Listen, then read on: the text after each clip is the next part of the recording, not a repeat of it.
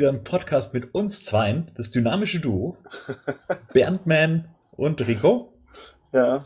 ja. Ich finde, das ist eigentlich, wir könnten so eine Sonderausgabe machen. Wir könnten uns eigentlich direkt so nennen. Schön, schön. Berndman und Rico, finde ich, find ich einen tollen Titel.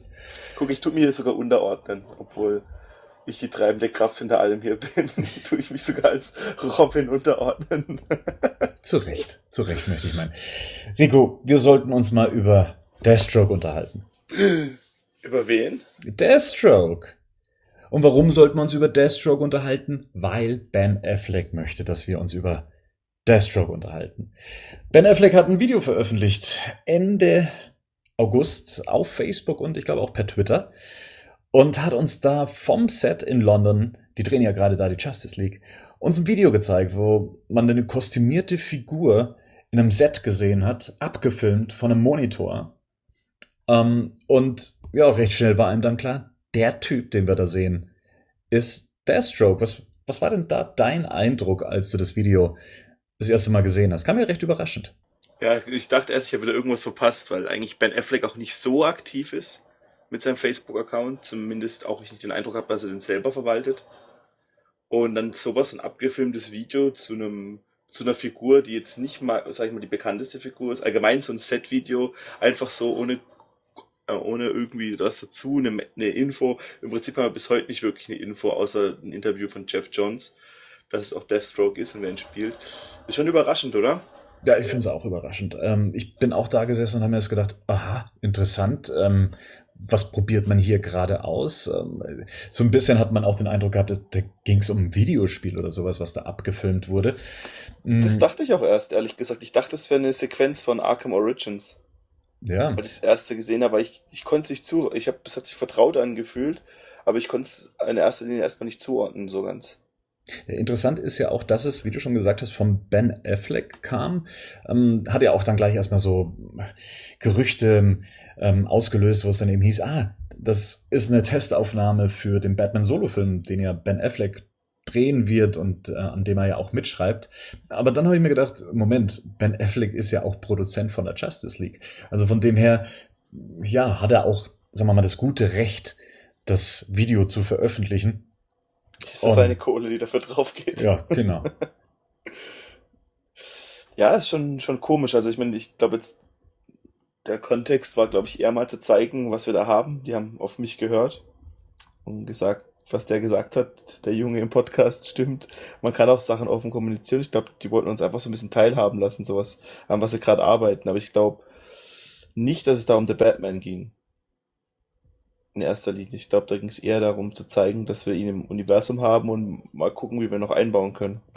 Ja, bevor wir nochmal genauer auf dieses Video eingehen, in dem wir eben Deathstroke sehen, sollten wir uns mal auch die Frage stellen, wer ist Deathstroke? Weil, wie du schon gesagt hast, Deathstroke ist nicht der bekannteste, wenn man nicht gerade Comic-Geek ist oder mit den Videospielen viel zu tun hat, in dem er ja auch einen großen Auftritt hatte. Deswegen stellen wir uns heute die Frage, wer ist The Terminator? Wer ist Deathstroke?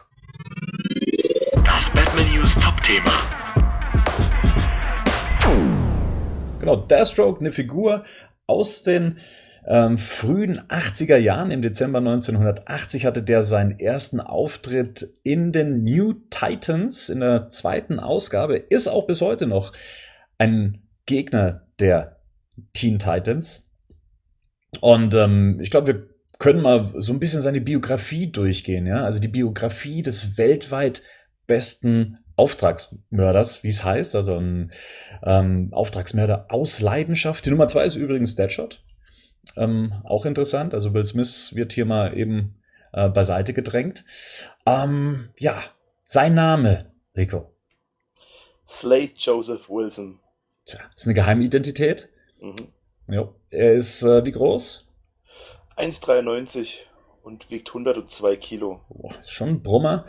Ähm, Augenfarbe ist blau, wobei man sagen muss, ähm, das trifft nur auf ein Auge zu, denn er hat auch nur eins. Ähm, eins davon hat er verloren, als äh, seine Ex-Frau versucht hat, ihn umzubringen und auf ihn zu schießen und hat dabei nur das Auge erwischt. Klassischer Ehestreit, würde ich sagen. Davon kriegt man nämlich auch äh, weiße Haare, graue Haare, so wie er sie auch hat. Ja. Und letztendlich führt es natürlich dazu, dass sein Status geschieden ist. Ähm, ja, seine Biografie, die war recht turbulent. Ähm, also als der junge Slade Joseph Wilson mit 16 Jahren dann aus seinem Elternhaus ausgerissen ist, hat es, äh, hat ihn erstmal in die US-Armee verschlagen. Ähm, mit 16 eigentlich gar nicht möglich, konnte den aber weismachen, dass er schon volljährig ist.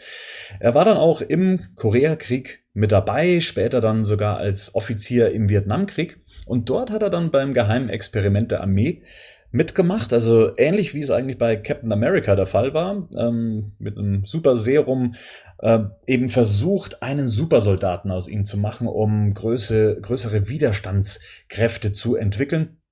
Ähm, ging auch erstmal ordentlich schief, also insoweit, dass es negative Folgen für ihn äh, gab. Er fiel ins Koma. Ich glaube, er saß dann auch eine Zeit lang im Rollstuhl. Aber ähm, seine Kräfte haben sich dann langsam entwickelt und war dann wieder einsatzbereit wurde aber dann aufgrund eines eigenmächtigen Alleingangs gegen ein Lager im Vietcong dann aus der Armee unrühmlich entlassen. Ähm, und ja, wie es dann eben so ist, wenn man dann so enttäuscht ist und enttäuscht aus dem Kriegsgebiet zurückkommt, es folgt eine Karriere als Großwildjäger in Afrika. Und diese endete dann letztendlich damit, dass er Söldner und Auftragsmörder wurde und das Ganze dann eben unter dem Namen Deathstroke, The Terminator The Terminator, das ist ein Beititel, den hatte er noch in seinen ersten eigenen Comics. Und man muss dazu sagen, The Terminator ist ein Begriff, den gab es schon vor den Terminator-Filmen, aber ich glaube, die haben auf diesen Zusatz dann verzichtet, weil man sonst rechtliche Probleme ähm, befürchtet hat, weil man sich wahrscheinlich den Namen The Terminator nicht gesichert hat. Und seitdem ist es einfach nur noch Deathstroke. Ja, wie gesagt, Deathstroke ist eigentlich ein Gegner der Teen Titans. Ähm, die Frage ist, was hat jetzt das mit Batman zu tun? Ja, also die Wege ähm, zwischen Batman und Deathstroke, die haben sich schon ein paar Mal gekreuzt, muss man sagen. Aber was ihn tatsächlich auszeichnet, ist, dass seine Fähigkeiten denen von Batman in etwa entsprechen, beziehungsweise ähm, sogar drüber hinausgehen. Also durch dieses ähm, Experiment, was es bei der Armee gab, ähm, nutzt er zum Beispiel 90 Prozent seines Gehirns. Ja. Er denkt neunmal schneller als der Durchschnittsmensch. Er hat bessere Reflexe. Er hat eine höhere Reaktionsfähigkeit als ein normaler Mensch. Er kann, habe ich gelesen, ähm, bis zu 100 km/h schnell laufen. Wie wenn ich Hunger habe. Ja, aber ich, ich also gerade wenn man das jetzt so liest, oder wenn man das auch so drüber redet, das ist halt schon so Captain America im Prinzip, wenn man sich das im, im Echt vorstellen könnte dann. Ja, so der böse Captain America. Na, er hat eine sehr hohe Schmerztoleranz, einen hohen Willenskraft und auch dementsprechend die Ausdauer. Erhöhte Sinne, ja. Er kann besser hören, er kann besser sehen. Er hat sehr hohe Selbstheilungskräfte. Ähm, teilweise so, dass ähm, man meint, er wäre unsterblich. Also, dass er auch, ich glaube, es gab eine Story, in der er auch mal getötet wurde und dann äh, später wieder auftauchte. Er ist gegen verschiedene Viren immun, ja, und auch gegen Gifte. Und er hat so leichte präkognitive Fähigkeiten, also er kann, deswegen wird er auch als, als großer Taktiker angesehen, ähm, bestimmte ähm, sagen wir mal, Bewegungen und, und Angriffe von Feinden voraussehen. Er hat natürlich eine erhöhte Körperkraft, ja, und er ist auch ein, was, was Waffen angeht, was den Kampf angeht, ist er eigentlich äh, bestens vorbereitet. Er ist ein großer Schwertkämpfer. Er kennt sich mit allen möglichen Waffen aus.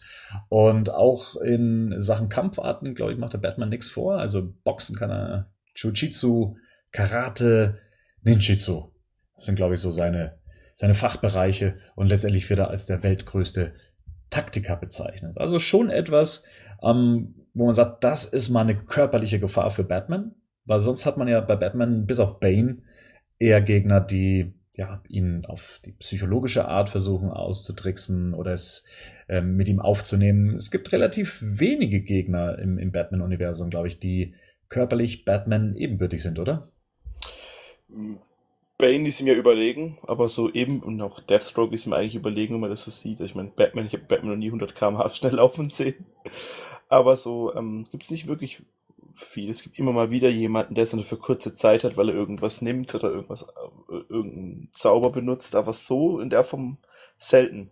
Aber man muss auch dazu sagen, dass so ein bisschen wie so die Schablone für einen Bösewicht oder für einen, für einen, für einen Antagonisten so drauflegt. So macht ihn stärker, er kann das am besten, er kann das am besten, aber ist dann trotzdem zumindest dem, dem guten Gegenstück, in dem Fall dann Batman und den Teen Titans, dann doch nicht wirklich überlegen. Obwohl ja, er im Prinzip auf dem Papier besser ist. Auf dem Papier ist er besser. Und nicht nur da, tatsächlich hat es Batman bislang nie geschafft, ihn zu besiegen, also zumindest in den Comics. Es gab, glaube ich, einmal einen Moment und dann war das in ähm, eine ausgenutzte Situation, weil Deathstroke äh, kurzfristig seine Kräfte verloren hat. Aber ansonsten hat er schon recht ordentlich ähm, ja, Batman den Hintern versohlt, wenn man so möchte. Also da, äh, mit dem ist nicht zu scherzen und ich glaube, äh, das ist, das ist ein Gegner auf Augenhöhe für Batman. Außer, dass er halt immer eher so als, ähm, nicht als, eigen, als eigene Kraft, sondern immer so als ähm, Auftragssöldner oder als Henchman gehandhabt wird. Oder zumindest, in, was ich über ihn gelesen habe bisher. Genau, es macht ihm auch noch Spaß. Na, dazu. Er, er, er, er wird gern dafür bezahlt. Ja, und das äh, glaube ich auch nicht zu wenig. Ähm, und wenn man mal sehen möchte, wie großartig seine taktischen Eigenschaften sind, dann kann man sich mal das Comic Identity Crisis äh, zur, zur Hand nehmen. Ähm, ist ja auch vor Jahren erschienen bei Panini äh, als Einzelausgaben, gibt es auch in gesammelter Form. Und da legt er sich mit einem Großteil der Justice League an. Ähm, da steht er praktisch The Flash, Green Arrow, Green Lantern, Atom, ähm, Hawkman, Black Canary und Satana gegenüber. Und er weiß ganz genau, wie er diese Figuren nach und nach auseinandernehmen muss. Ich, ich habe ja den Comic auch gerade gelesen. Ich bin ja eher so Nachzügler, was Comics betrifft. Aber ich finde es schon ziemlich ähm, beeindruckend. Vor allem hat mich das so ein bisschen daran erinnert an diese, kennst du von Guy Ritchie, die Sherlock Holmes Filme? Ja wenn er sich da vorstellt, wie er, wie er was macht, und dann auch genauso, also im Prinzip diese Kampfsequenzen, die da, die der Robert Downey Jr. als Sherlock Holmes einzuhauen hat, an das hat es mich irgendwie erinnert, so. Das fand ich irgendwie ziemlich cool, so dass er auch daneben narrativ drüber spricht, was er gerade macht und wie er das, wie, warum er den jetzt so austricksen kann. Zum Beispiel bei irgendwie Satana ihre zerdrückte die Leber und so kann sie nicht zaubern oder Canary hatte diese Stimmgeschichte, Andrew einfach einen Sack drüber stülpt und sie macht dann alles so, dass sie einfach gar keine Chance haben. Im Prinzip so, wie man es auch von Batman erwarten würde, wird er gegen die kämpfen. Genau, und deswegen wird er auch so als der Anti-Batman auch bezeichnet. Also schon eine spannende Figur. Ähm, jetzt äh, fragt man sich natürlich dann auch, ja, wer soll so eine Figur in einem Film spielen? Und ähm, die ersten Gerüchte gab es relativ schnell. Ähm, manche haben sich ja Brad Pitt gewünscht in die Rolle, aber äh, gemunkelt wurde sehr schnell, Joe Manganello soll es sein. Der ein oder andere kennt ihn aus welchen Filmen, Rico? Aus natürlich Spider-Man 1 und 3. Wen hat er da gespielt? Äh, Flash Thompson, das ist seine erste Rolle, glaube ich, wo er aufgetreten ist. Da ist er der ähm, Ex-Boyfriend von ähm, Mary Jane. Ja, und so das Schularschloch eigentlich. Ja, und er greift ihn am Anfang an, da gibt es diese coole Szene, wo die Zeit langsamer wird, was man bis dahin nicht gesehen hat und wie dann Spider-Man quasi ausweicht und auch dann und ihn dann auch ein paar Schläge verpasst. Bei True Blood war er zu sehen. Genau. Eine Serie habe ich gesehen, das ist mir nicht sonderlich aufgefallen oder im Gedächtnis geblieben. Ich wusste allerdings auch nicht, dass er in den Spider-Man-Filmen mitgespielt hat. Also die Verbindung kriege ich gerade nicht mehr. Wie, wesentlich witziger war bei How I Met Your Mother. Da hat er nämlich auch mitgespielt. Da war er so der Bro-Brunch-Freund von Marshall. Okay. Und hat da ein paar Folgen mitgespielt und hat auch dann, war, war aber dann trotzdem ein bisschen ein Sack. Also er war dann eher so der, er hat zwar getan, als ob er netter wäre, aber war er dann doch nicht. War er da auch schon so muskulös, wie er, wie er ist, weil der ist ja wirklich ja, ja. ein Viech. Ja, ja, das hat, das, das, das sah da, glaube ich, ich glaube, das sieht da so schon immer aus, also man. Schon so geboren. Die, die Mädels werden ihn unter den Badcast-Hörern, werden ihn wahrscheinlich als Magic Mike kennen. Stimmt. Ich glaube, in beiden Teilen ist er mit dabei, ne? Nee. Ich habe nur den ersten Teil gesehen, der wirklich ein guter Film ist. Und, aber auch da ist er auch eher kein Hauptcharakter. Ähm, also ich würde eher noch sagen, dass er fast bei How I Met Your Mother am meisten hat zeigen können, wie er, ob er Schauspielern kann oder nicht. Ja. Also ein Grund, warum man ja gedacht hat, dass äh, Manionello eben diesen, diese Figur spielt, ist, dass er schon mit David Ayer zusammen äh, Sabotage gedreht hat. Ich glaube, nicht gerade von der Kritik hochgelobter Film ähm, mit Arnold Schwarzenegger.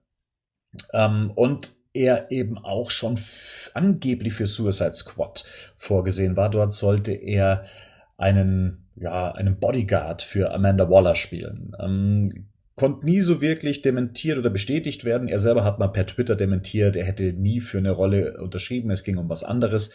Ja, und vielleicht ging es auch tatsächlich um was anderes, wie jetzt eben, dass er eventuell bei Justice League mitspielt oder bei dem Batman Solo-Film. was sein Name dann nochmal aufkam, das war unter anderem deswegen, weil er jetzt auch zum Zeitpunkt, als Ben Affleck diesen Schnipsel veröffentlichte im Internet, er in London unterwegs war und ähm, die Leute sagen, ja, er sieht auch auf den Fotos in London dann eben auch so aus, ne? hat ist schon so ein bisschen ähm, gräulich und hätte den passenden Haarschnitt. Ich meine, der Typ ist 39, hat ja äh, doch schon einiges an, an grauen Haaren, aber er ist halt ein mächtiger Typ. Ne? 1,96 ist der groß. Wie groß ist denn Affleck? 1,91, oder? Ben Affleck ist so groß wie ich. Ich glaube, hm. der ist 1,91. Ich dachte, er wäre 1,94. Wirklich? Kannst du gerne schnell googeln. Okay, google ich das mal. Aber Batman trägt ja auch Plateau. 1,92 ist Ben Affleck. Wie viel?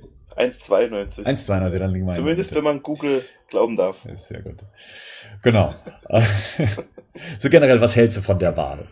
Ach, ich, wie gesagt, also ich sehe jetzt nicht, dass, auch wenn das viele sich wünschen, aber das kommt durch auch erst in Comic rein, dass Deathstroke der große Gegner wird weil so habe ich ihn noch nicht wirklich gesehen. Also ein bisschen den, den Sachen, den ich von ihm kenne, außer vielleicht in Teen Titans oder in einer Staffel Arrow. Ich glaube eher, dass er ein, auch ein Gegner sein wird, aber kein Hauptgegner. Und ich finde von der Statur und von dem Aus, äh, vom Aussehen her ist der eine gute Wahl auf jeden Fall. Er ist groß, muskulös, kann grimmig gucken und hat eine coole Stimme im Englischen.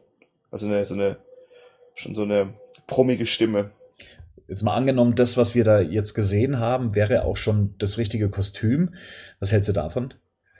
Ja, sieht cool aus. Also so die erste Live-Action-Version nach Arrow und sieht auf jeden Fall hochwertig aus und cool. Ja, orientiert sich schon sehr stark an den Comics, ne? Sonst ist man es ja immer gewohnt, dass die Kostüme ja, so arg abweichen. Ja, aber also er hat seine Schwerter, er hat sein, seine, sein, wie diese Ninja-Bändel hinten, keine Ahnung, wie man die nennen soll.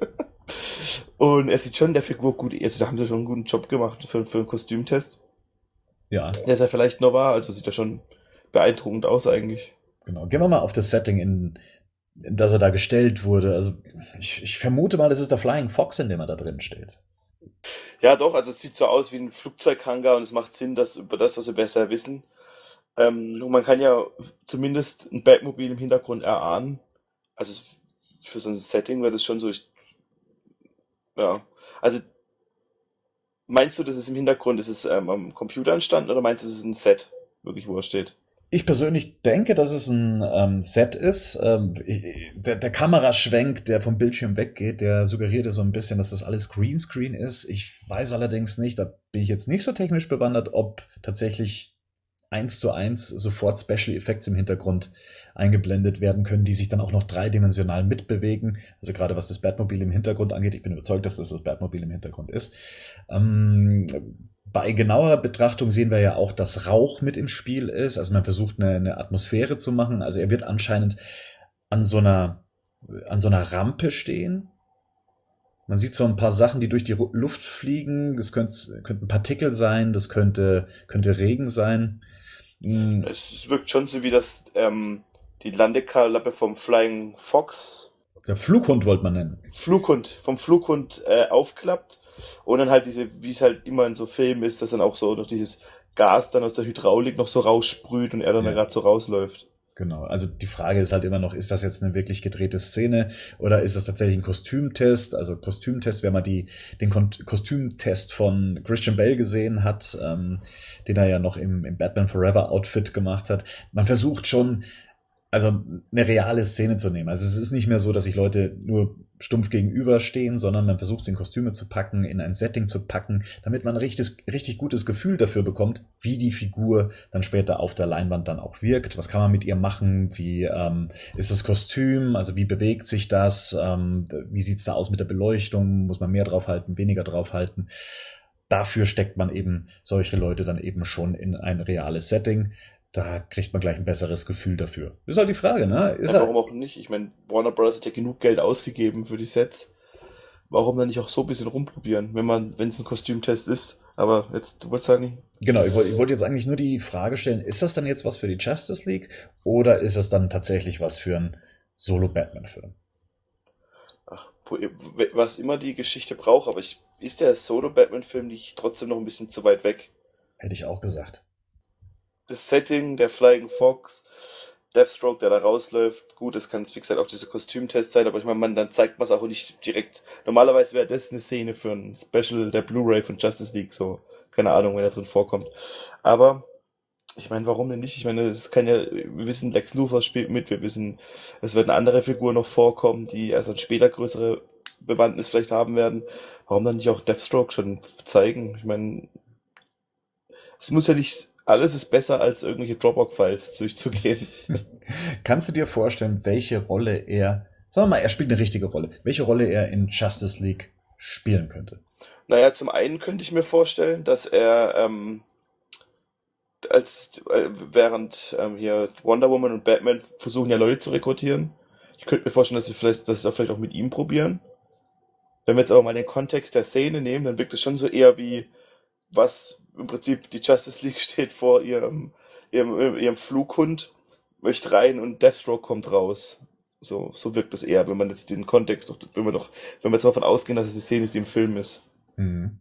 Also in dem Kontext könnte ich mir wiederum vorstellen, dass, ähm, da wir ja auch wissen, dass Jesse Eisenberg auch als Lex Luthor wieder zurückkehren wird, hm, vielleicht ist es ja so, die Justice League ähm, entführt Lex Luthor ähm, weil sie ihn brauchen, eben gegen diese große Bedrohung, die Bing-Bing-Bing-Bedrohung.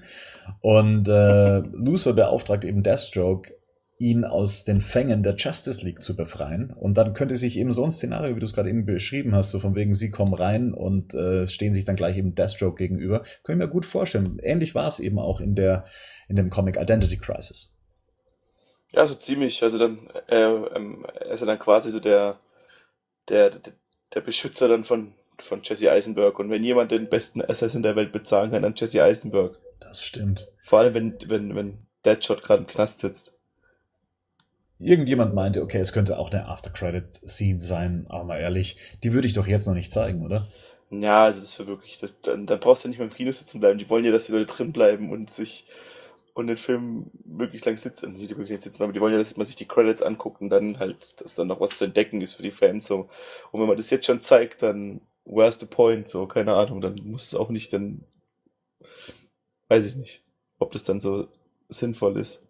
Das wäre wie wenn man vor Suicide Squad, Spoiler, schon vorher die Szene ge ge gezeigt hätte, dass Bruce Wayne und Amanda Waller sich treffen. Jetzt abgesehen davon, dass ähm, er vielleicht in Justice League mitspielt. So heißt es ja dann auch, so hat's The Rap eigentlich eine recht gute Seite, eine gut informierte Seite gesagt, dass eben Joe Manganiello, beziehungsweise das ist das eine offizielle, das hat ja Jeff Jones gesagt, dass Deathstroke auch der Hauptgegner in dem Batman Solo-Film werden soll. Es gab vorher ja Gerüchte, der Batman Solo-Film soll der ultimative Batman-Film werden. Ja, alle Gegner sollen vorkommen. Hm, andere Gerüchte haben gesagt, er spielt nur in Arkham Asylum, also ähnlich wie ähm, ja, äh, Dread, der Film, also in einem Gebäude eingeschlossen mit den, mit dem Bösen. Mhm. Da, wie siehst du es denn da? Siehst du Deathstroke tatsächlich als einen Gegner, der Appetit auf einen Batman-Solo-Film macht? Schwierig, ehrlich gesagt. Also ich, puh, er ist kaum bekannt. Also er ist vom, vom Joker brauchen wir ja gar nicht reden, ja. Aber ich glaube selbst ähm, der Bekanntheitsgrad von Mr. Freeze, von, von Poison Ivy, von dem Riddler, von aller, von allen anderen Figuren, ähm, sogar Raza Ghul, würde ich mal sagen, äh, ist höher als, als der von Deathstroke. Zumal er noch nicht mal ein klassischer Batman-Gegner ist, sondern halt eben von den Teen Titans entstammt das Problem ist, was ich vorhin auch schon gesagt habe, dass ich an Deathstroke und das, was ich über Deathstroke weiß, zwar das Potenzial sehe, das er hat, also dass er, dass er Möglichkeiten hat, aber auch so die Motivation dahinter muss auch erstmal gegeben sein und ich sehe bei ihm keinen, der die Weltherrschaft an sich reißen will oder keinen, der jetzt irgendwie ich, ich sehe ihn eher als jemand, der einen Auftrag bekommt, was zu erfüllen. Also quasi von jemandem, der Geld hat und dass dann derjenige, der Geld hat, der Gegner ist. So ich könnte mir eher vorstellen, dass der Joker ihn anheuert, um gegen Batman zu kämpfen, als dass er den Joker anheuert, um gegen Batman zu kämpfen. Richtig. Weißt du, was ich meine? Deathstroke hat keine eigene Motivation. Das ist genau der Punkt. So. Er, er selber, ihm selber geht's halt nur um die Kohle, so ein bisschen wie Deadshot, um vielleicht noch um seine Familie, wobei da auch eher, gerade bei der Frau es eher schwierig ist. Und ich sehe bei ihm nicht so die Motivation jetzt, dass er dahin geht, dass er, dass er jetzt einen eigenen Plan vermittelt, der dann einen Batman-Film rechtfertigt. Ja, und äh, Joe Manganello und sein Filmrepertoire und so weiter in Ehren, aber der Name selber ist jetzt auch nicht so groß, dass man sagt, okay, das ist jetzt, ähm, ja, mit ihm bewirbt man den nächsten Batman-Film als Gegner. Da, da ist halt ein Jesse Eisenberg und ein Jared Leto schon größer und ich, wenn ich drüber nachdenke oder wenn ich mir, was ich mir, ich erhoffe mir jetzt keinen Batman wichst sich durch komplett Arkham City oder Arkham Asylum Batman-Films und ich hoffe da schon auf eine, auf eine gute Geschichte.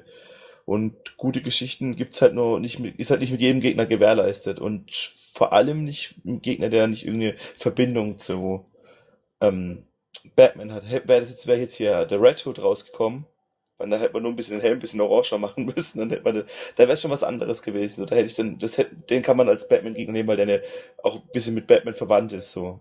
Oder ein Joker. Wir warten, oder man, man möchte ja trotzdem, jeder möchte ja trotzdem einen Joker Batman-Moment haben, einen richtigen, haben wir bis jetzt noch nicht bekommen im DCU. Und den Joker haben sie sich ja schon aufgehoben in Suicide Squad. Da will man, den, man will ja mehr von ihm sehen. Also das ist ja das, was die Leute. Bei Deathstroke stellt es mir jetzt schwierig vor, weil er für mich eher so ein Henchman ist. Ich bin ja. mir sicher, dass es auch Comics gibt, wo er eine eigene Agenda verfolgt, aber ich glaube nicht in Verbindung mit Batman unbedingt.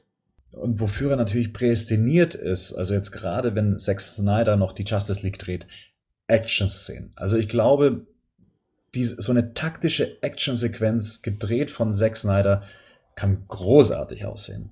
Natürlich, also ich, wie gesagt, ich, ich sehe da auch Potenzial, auch im Kampf gegen Batman sehe ich da Potenzial. Ich sehe aber nicht das Potenzial drin, dass er dann auch der Fädenzieher ist oder der, der, der die Geschichte leitet. Ich sehe bei ihm eher das, ähm, dieses Potenzial für, wie du schon sagst, für eine coole Kampfszene mit Batman. Nicht, dass er als Kanonenfutter ist, aber da sehe ich halt ihn eher drin oder eine coole, oder wie dieses, diese, dieses geile diese geilen Panels aus ähm, dem Identity Crisis Comic, wo er halt die Justice League auseinandernimmt, weil er halt besser vorbereitet ist. Und dann kommt jemand wie Batman und ein ebenbürtiger Gegner oder sowas. Das kann ich mir eher vorstellen. Wobei auch er gegen Superman eigentlich keine Chance haben könnte, wenn es kein Kryptonit mehr gibt. Genau, das ist, ist man ja auch in der Identity Crisis aus dem Weg gegangen, weil Superman erst später dann eben zu dem genau. Tatort kam. Wo siehst du Deathstroke? Siehst du ihn als Gegner der Justice League, Gegner von Batman oder doch eher als, ich sag mal, besseren Handlanger? Ja, eigentlich letzteres, wie du schon gesagt hast. Aber er kann es ja mit jedem aufnehmen. Ich finde. Ähm, aber das ist halt nicht alles so. Das ist halt, den, den holst du dir halt, wenn du selber es nicht kannst, aber. Das könnte, das könnte wirklich der Punkt sein. Also, wenn du selber nicht kannst. Und ich glaube halt, jemand wie Lex Luthor, der zwar alles mit seinem Geld machen kann und alles mit seiner Macht machen kann, aber er braucht halt immer noch Power ja, und, und, und Kraft. Und, und das ist dann halt eben mit so einem Henchman ähm, weitaus einfacher. Und hm, wir erinnern uns dann mal dran, wenn der Film dann in den Kinos anläuft. Ich, ich glaube, wir sind da der Wahrheit wahrscheinlich recht nahe, vermute ich mal. Es ist halt auch immer schwierig, wenn dann so etwas kommt, dann die, die Leute, die dann halt eine Verbindung, eine andere Verbindung vielleicht zum haben. Ich glaube, so am, am bekanntesten ist auch wahrscheinlich nicht durch die Comics und durch andere Medien geworden und auch ich erinnere mich damals, als Arkham Origins rausgekommen ist, wo er so angepriesen wird als Gegner. Und da haben wir im Prinzip genau das gleiche gehabt wie jetzt. Er war halt doch kein Gegner, er war halt ein Gegner. So. Der aber auch nur angeheuert wurde von Black Mask, der dann doch jemand anders war. Ja. So. Also das ist halt das, wo ich mir halt dann, hm, muss mal, warten wir mal ab, aber ich glaube auch, dass wir nicht ganz weit weg sind von der Wahrheit also was so ein bisschen drauf hindeutet, sage ich jetzt mal, sind ja die Animationsfilme, die DC ja auch immer im Voraus veröffentlicht. Ne? Wir haben ja den Assault on Arkham Film bekommen, der uns so ein bisschen auf die Suicide Squad vorbereiten sollte. Ähm, wir haben, äh, was haben wir noch bekommen? Ähm, ja, es, es kommt jetzt demnächst der Justice League Dark Animationsfilm und das haben wir auch gehört, es soll auch eine Realverfilmung von Justice League Dark in der Mache sein. Also man versucht ja immer das Publikum darauf vorzubereiten. Und was wir auf der Comic-Con erfahren haben, ist, dass eben ein Teen Titans Film kommen soll. Da haben dann die ersten gedacht, vielleicht ist das die Vorbereitung auf einen Teen Titans Film. Ja, wäre möglich, aber es handelt sich ja dabei um die Adaption der Story The, The Judas Contract. Und das ist eigentlich die Story, in der Deathstroke seinen ähm, seine Origin Story erzählt bekommt. Und ähm, ich weiß nicht, ob die, ähm, doch auf Deutsch ist die auch erschienen, also zumindest in der Eagle Moss Reihe wird sie erstmalig ähm, deutschsprachig veröffentlicht. Welche Nummer ist es? 54? Das wird dann die Nummer 54, richtig. Ich bin bei 51. Ja. Das ist ja kritisch. Ähm, da hat auch Nightwing seinen ersten Auftritt als Nightwing. Ähm, aber ich finde es schon interessant, dass man dann, wenn man das so versucht zusammenzuzählen, so in Vorbereitung vielleicht auf den Batman-Solo-Film oder auf den Justice League-Film, dass man über den Zeichentrickfilm wieder so ein bisschen versucht abzutesten, ist das Publikum bereit, auch wenn es jetzt nicht die breite Masse ist, aber es ist schon erstaunlich, wie die Animationsfilme der letzten Zeit eigentlich immer auf den nächsten DC-Film auch hinweisen und vorbereiten. Na, ist halt interessant, weil halt gerade die die Möglichkeit haben, halt so vieles zu verbinden. Also zum Beispiel der, wo du schon, der ähm, Assault in Arkham Film, das war im Prinzip ein Film zu den Arkham-Spielen, der spielte vor oder nach Ark Arkham Origins, aber war trotzdem, ähm, hat trotzdem einem so ein bisschen gezeigt, wer ist die Justice League. So das erste Mal eigentlich jemand, der nur die Filme guckt und ich bin ja auch. Suicide Squad meinst du, ne?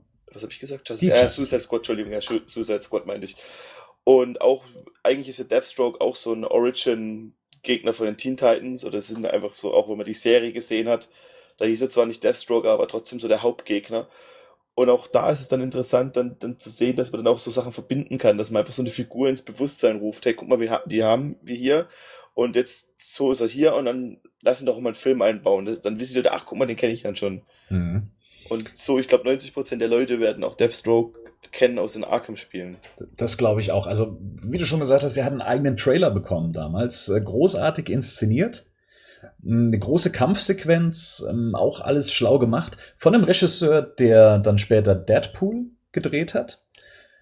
Ähm, wobei man sagen muss, äh, Deadpool und der Stroke, ähm, ich glaube, das dürfte ja inzwischen so allgemein bekannt sein, dass die Figuren mehr oder weniger gegenseitig aufeinander basieren, beziehungsweise dass Deadpool als Parodie auf ähm, Deathstroke ähm, sich entwickelt hat mit der er Zeit. Heißt ja Wade Wilson. Also und der der Zeichner, habe ich vorhin nochmal nachgelesen, war ein Fan halt von Deathstroke und hat dann halt so ein bisschen das mit einfließen, dann hat es aber doch nochmal geändert, dass er dann halt, um halt Klagen aus dem Weg zu gehen, denke ich mal. Also zumindest das Aussehen. Am Anfang war ja auch noch nicht Death, Deadpool war am Anfang noch nicht dieser das, was er heute ist. Also das hat sich auch erst über die Jahre dann ergeben. Dass er so selbstironisch ist und das Medium Comic als, genau, das als das auch begreift. Genau. Ja, wenn wir schon bei Comics sind, ähm, für all die, die so ein bisschen mehr über Deathstroke wissen wollen, ähm, vielleicht ein paar Empfehlungen im Comic-Bereich. Also, wie schon gesagt, Teen Titans, der Judas-Auftrag heißt das bei Eagle Moss. Das ist ähm, eben die Geschichte, in dem seine Origin-Story erzählt wird und nebenbei eben der erste Auftritt von Nightwing vorkommt. Ähm, City of Assassins, das ist sein erster Kampf gegen Batman. Ich habe im Netz nur ein paar Bilder davon gesehen. Da hat er schon ordentlich den Boden mit Batman aufgewischt. Ich weiß nicht, ob das Comic in Deutschland erschienen ist. Ich konnte dazu jetzt nichts rausfinden. Wenn da draußen jemand mehr dazu weiß, gerne in die Kommentare auf batmannews.de. Und äh, wie es der Zufall so will, Panini bringt gerade aktuell zwei Bände raus. Ähm, Deathstroke Band 1, Tödliche Mission nennt sich das. In dem ähm, gerät Deathstroke in Konflikt mit Harlequin und eben auch Batman. Und im zweiten Band legt sich Deathstroke mit Wonder Woman an und wer sich mit Wonder Woman anlegt, legt sich auch gleichzeitig mit Superman an. Auch das ist bei Panini erschienen, beziehungsweise wird noch erscheinen. Und wir haben es jetzt schon öfters gesagt, Identity Crisis. Ja, ein tolles Comic meiner Meinung nach, ähm, schon ja aus den aus den 2000ern. Tolle Story. Ähm, darin geht's um, um das ein Justice League Mitglied oder ein ehemaliges Justice League Mitglied ähm, seine Frau ermordet wird und die Justice League versucht, diesen Fall zu lösen. Eine sehr intime Story. Es muss nicht immer ein großer Gegner sein und ich finde es einen spannenden Krimi. Also Identity Crisis für alle, die es nicht lesen, äh, gelesen haben, ähm, dürfen da gerne zugreifen. Vollste Empfehlung. Du liest es auch gerade. Wie ist da so dein Eindruck? Ich bin gerade auch dabei und es ist schon wirklich sehr spannend. Es ist auch cool gezeichnet. Ich näher mich ja jetzt gerade erst zu den Medium Comics näher, obwohl ich schon 50 Ausgaben der Eagle Monster Reihe habe. Aber es macht schon Spaß, es zu lesen. So, es ist wirklich sehr gut geschrieben. Ich lese auch auf Englisch, was dann auch nochmal ähm, noch mal ein bisschen anspruchsvoller ist. Anspruchsvoller ist, ja, um es mal so zu nennen, weil wenn man eh nicht so bewandert ist mit Comics lesen, schon ewig 15 Jahre kein Comic mehr gelesen. Das habe ich halt innerhalb von zwei Wochen zwei Comics gelesen. Die andere Empfehlung war von Henning, ein Superman-Comic. Und es ist schon, ja, doch mal wieder was anderes, aber es macht Spaß, es ist gut. Und ich könnte mir, ich würde mir auch so einen Film, nicht genauso, aber einen ähnlichen Film, könnte ich mir auch vorstellen, auch mal im Kino zu sehen, weil da auch ganz viele Charaktere drin vorkommen, die man nicht kennt. Also zum Beispiel Elegant Man, nie von gehört. Und auch andere noch, aber trotzdem äh, man relativ schnell über wenige Seiten die Charaktere kennenlernt oder auch, ähm, auch über kleinere Charaktere die, Geschichte erfährt und trotzdem kommt da kein riesen Himmelslaser zum Schluss, der die Welt bedroht, sondern einfach, also zumindest gehe ich davon mal aus, ich habe es nicht fertig gelesen. Und das ist schon schön. Ja, auch auf persönlicher Ebene, da die Helden auch nochmal kennenzulernen, Arrow, also Green Arrow mit seinem Sohn und so weiter. Also das sind immer, ist sehr touchy, das Ganze. Das ist schön, ja. Ohne kitschig zu wirken, meiner Meinung nach. Gut, wenn man jetzt keine Comics liest, ja, dann kann es aber trotzdem äh, sein, dass man äh, Deathstroke schon mal über den Weg gelaufen ist. Also gerade im Animated-Bereich wurde relativ oft eingesetzt. Äh, Justice League Crisis on Two Earth, ich glaube, ist nicht auf Deutsch veröffentlicht worden, aber ähm, könnte, glaube ich, im iTunes Store mit deutschen Untertiteln erhältlich sein. Sicher?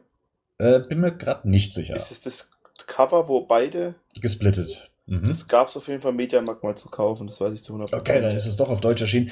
Ähm, da ist Deathstroke ähm, auf der Negativseite der Präsident der USA. Ähm, in Justice League Flashpoint Paradox war er mit dabei. In, und das ist auf jeden Fall in Deutschland erschienen, Son of Batman. Da war er sogar ein Mitglied der Gesellschaft der Schatten, also der League of Assassins. In der Teen Titans äh, Zeichentrickserie, ja klar, ist ja ein Teen Titans Gegner, war er auch mit dabei. Beware the Batman, die Animationsserie, die CGI-Serie, die es gab. Da hat man ihn so ein bisschen verändert. Er war ähm, dort ein CIA-Agent, was ja Alfred auch war. Und Alfred war sein Mentor seiner Zeit. Und äh, ja, wie schon angesprochen, der Teen Titans Animationsfilm The Judas Contract ist in der Mache. Und da wird eben die Origin Story von Deathstroke behandelt, zumindest im ja, ähm, im Comic dazu. Also gerade bei der Teen Titans Serie, die ich gesehen habe, du hast sie nicht gesehen, oder? Ich habe, äh, glaube ich, ein paar Folgen gesehen. Da ist ja ähm, nicht alles. Die ganze Zeit der Gegner und das ist wirklich, was mir damals gefallen hat. Ich meine, ich habe die Serie jetzt auch schon, ich habe die nur damals gesehen, als er rausgekommen ist oder als er auf RTL 2, glaube ich, damals geliefen ist, gelaufen ist. Ähm, und da war es schon ziemlich cool, weil dann ähm, Deathstroke dann quasi immer nur so ein Schatten war. Also er hieß auch nur Slate, die haben natürlich für eine Kinderserie, können sie keinen, ähm, oder für eine für junge Erwachsene eher, können sie einen Gegner reinnehmen, der dann Deathstroke heißt. Sondern haben ihn dann halt Slate genannt. Und er war dann halt die ganze Zeit so der Gegner der, äh, der, der, der Teen Titans. Und er wollte dann auch Robin als sein Mündel haben und hat dann auch ihn dann immer versucht zu beeinflussen. Da gibt es dann noch eine ziemlich coole im, im, im, im Gedächtnis geblieben ist, wie dann Robin so aufsteht, hat zwar schon sein, seine Rüstung und alles an, also die von Slate, und sagt dann zu ihm, er hat schon einen Mentor, dann siehst du im Hintergrund halt, wie Batman dann so groß wird, quasi, wie dann eher der Einfluss von Batman größer wird auf ihn. Und das hat mir schon gut gefallen damals. Dass er quasi Slade Wilson Robin als seinen eigenen, als sein Mündel haben will und dann halt dann trotzdem sich Robin daran erinnert, wer sein, wer sein Vorbild ist oder wen er, wem, für wen er arbeiten möchte. Genau, das war in der Teen Titans TV-Serie. Genau. TV-mäßig, also mal ab, ähm, jetzt nicht im, im Zeichentrickbereich, sondern halt eben in dem ähm, Live-Action-Bereich gab's äh, Deathstroke auch öfters zu sehen. Und äh, wenn man ganz weit zurückgeht in die 90er, sogar schon bei Lois und Clark, ist in der vierten Staffel ähm, so eine, ja, eine, sagen wir mal, abgewandelte Version von Deathstroke zu sehen. Das ist in der Folge Bob and Carol and Lois and Clark, was ähm, im Deutschen dann ein reizendes Paar heißt. Also wer die Serie zu Hause hat, kann da ja mal reinschauen. Smallville, zehnte Staffel, auch da hat er einen Auftritt gehabt. Ja, aber ich glaube, da war auch eher so ein Namensgeber. Ich glaube nicht, dass da war ein, ähm, ein alter, also wirklich auch alt aussehender ähm, Militär, Militärgeneral oder sowas. Also ich kann mich auch noch vage dran erinnern, weil er auch echt nicht so wichtig war. Und, aber er hat da, glaube ich, schon seine Superkräfte gehabt. Also die hatte er schon. Mhm. Und hat, glaube ich, versucht, Hawkman hat er sich Just angelegt. Bitte? Hat er sich nicht auch mit Hawkman angelegt? Er hat, glaube ich, komplett versucht, die, die, die Justice League, die es da gab, so diese leichte Justice League, weil er ein bisschen jünger war und Superman kein Kostüm hatte, hat er, glaube ich, versucht, gefangen zu nehmen. Aber 100% sicher bin ich mir da ehrlich gesagt auch nicht mehr. Und am Schluss ist er dann in der Phantomzone gelandet. Genau, durch Sod in der Phantomzone gelandet. Ja, und seinen größten Auftritt oder zumindest den Auftritt, der sagen wir mal, am aktuellsten ist und äh, einer breiteren Masse dann eben auch bekannt sein dürfte, das ist dann, das ist jetzt dein Fachgebiet, die das Arrowverse, beziehungsweise die TV-Serie Arrow. Das Wunder, damals war das auch noch wirklich sehenswert. Ja, er ist in der zweiten Staffel ist er der Gegner. Der Hauptgegner. Also er ist, tritt zwar, glaube ich, in der ersten Staffel auf, aber in der zweiten Staffel ist er dann quasi, er trainiert Oliver Queen. So, und er ist dann mit ihm zusammen auf der Insel. Sie haben dann noch eine, die große Liebe von Slade Wilson sind auch noch dabei. Ähm, und dann wird er diesem Mirakuru, diesem Supersoldaten-Serum, kriegt er dann initiiert, also kriegt er halt dann initiiert und sieht nur, wie Arrow quasi sich nicht opfert, um Tatsu, Tatsu heißt sie, genau, Tatsu, um Tatsu nicht rettet, obwohl er mit ihr zusammen ist. Und das kann ich nachvollziehen, dann wird er so sauer darauf, dass er im Prinzip am Ende der Staffel die Mutter von Green Arrow umbringt und auch so den, die ganze, man merkt halt, dass die ganze Staffel er so der Bösewicht war. Weil, und ja, es ist dann halt das, das, das Verhältnis dann halt. Aber als Gegner war schon ziemlich cool, weil der Manu Bennett den relativ gut gespielt hat. Der ist halt gut für so Kampfszenen. Und dass er dann zum Schluss dann auch nochmal in seinem richtigen Outfit zu sehen ist, halt auch ziemlich cool. Also er ist auch so ein Fanliebling, glaube ich. Und ich glaube auch, dass Manu Bennett, der sonst nicht so viel gemacht hat, außer bei Spartacus und bei dieser neuen Amazon-Serie. Oder bei dir in der Gegend zu trinken. Oder mit mir in der Gegend zu trinken. Ich habe ihn ja getroffen. Ich, ich und Manu sind ja Buddies. Mhm. Wir waren also die gleiche Straße entlang gelaufen. Aber so, ich meine, er ist halt, er war halt der letzte coole Gegner, den es an Arrow gab, und deshalb wünschen sich halt die Fans zurück, weil er halt auch cool war für so eine Serie. Also er kommt dann noch ein, zwei Mal zurück, man sieht ihn dann nochmal, aber halt nicht mehr als Deathstroke. Ja, in Legends of Tomorrow, das läuft ja gerade auf Pro 7, ähm, ist zumindest sein Sohn zu sehen, Grant Wilson aber halt auch nur fünf Minuten und mit, mit einer Maske halt. Also das. Also wer weder Comics liest, noch die Zeichentrickserien gesehen hat oder auch nicht mehr Fernseh schaut, ja, der hat dann wenigstens noch die Chance gehabt, äh, immer bei Videospielen zu begegnen. Ähm, es gab ja dieses Mortal Kombat vs. DC Universe Game. Ich weiß nicht, hast du das gespielt? Äh, ja, ich hab's gespielt. Und? Ja, man kann, ist halt ein Mortal Kombat Kampfspiel.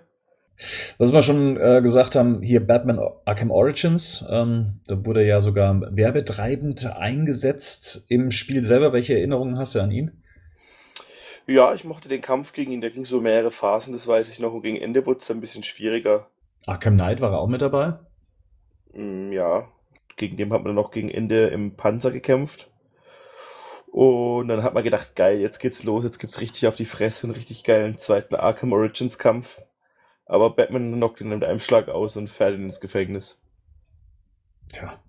Also es gab auf jeden Fall viele Möglichkeiten, Deathstroke zu begegnen und ähm, auch wenn man sich jetzt nochmal über ihn selber schlau machen möchte. Ich verlinke auch noch zum Artikel zu diesem Badcast auf batmannews.de dann eben ähm, die verschiedenen Comics, die Animationsserien, sofern sie dann eben auch erhältlich sind, genauso wie ähm, Arrow und eben auch die Videospiele. Also wer sich da so ein bisschen mehr mit Deathstroke auseinandersetzen möchte, hat dann da auf jeden Fall die Möglichkeit. Wie gesagt, das findet ihr dann auf batmannews.de. So, eigentlich wollten wir jetzt hier direkt dann übergehen ins Mailbag, also dass wir eure Fragen beantworten, aber Patrick hat uns gestört. Patrick hat uns eine Meldung geschickt. Gerade just in diesem Moment, Zack Snyder hat ein Foto veröffentlicht. Dum, dum, dum. Und zwar vom Set der Justice League und da ist nicht irgendwie was drauf zu sehen, wie zum Beispiel ein Aquaman-Darsteller mit Gitarre, sondern tatsächlich ein Bild aus dem Film und zwar Batman in seinem neuen Suit, dem Tactical Suit.